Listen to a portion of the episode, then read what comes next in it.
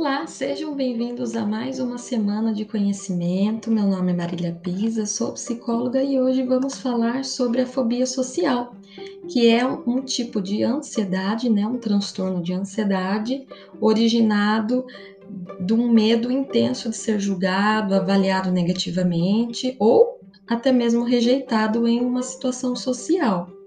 As pessoas com fobia social podem se preocupar em excesso em situações sociais, tendo aí alguns sintomas como gaguejar, perder o ar, sintomas físicos também, como batimento cardíaco acelerado, náusea, sudorese, até mesmo um ataque de pânico.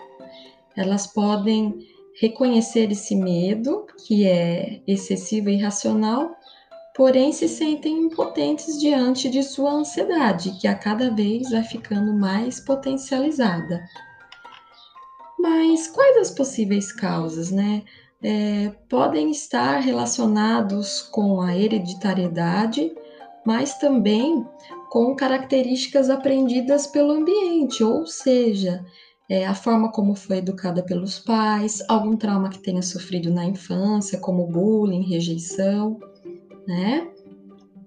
E os sintomas comportamentais incluem o medo de falhar em alguma situação que haja a presença de pessoas observando, né? E aí se deriva a ansiedade extrema.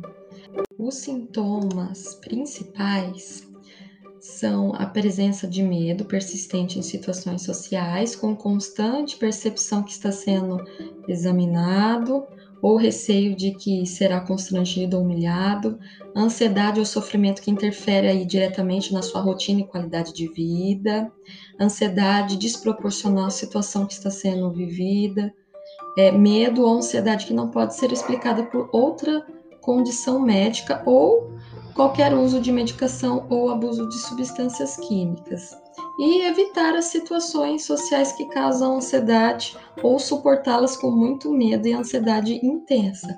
Se você está presenciando algum desses sintomas, é necessário que procure aí ajuda médica, multiprofissional, então o psicólogo e até mesmo em casos mais graves o psiquiatra para estar tá fazendo um tratamento combinado. E o tratamento ele é feito na psicoterapia cognitiva comportamental com a terapia de confronto e exposição. Então, através aí de algumas técnicas, uma delas a dessensibilização sistemática, que é, é o confronto e a exposição aos poucos do objeto, né, ou da situação aversiva, e também os medicamentos é, terapêuticos aí indicados pelo psiquiatra. E se você, porventura, não tratar, né, tiver essa demora do tratamento, ela pode estar tá evoluindo para outros sintomas, como baixa autoestima, pensamentos negativos, baixo desempenho escolar, escolar ou no trabalho, dificuldade em manter relações sociais, isolamento, dificuldade em lidar com críticas e até mesmo tentativa de suicídio. Então, é um caso muito grave que a gente tem que prestar atenção. E se tiver alguma dúvida, pode entrar em contato comigo pelas redes sociais, como Marília Psicolife, ou pelo telefone 14 99680 3408. Eu espero que vocês tenham uma ótima semana e até breve.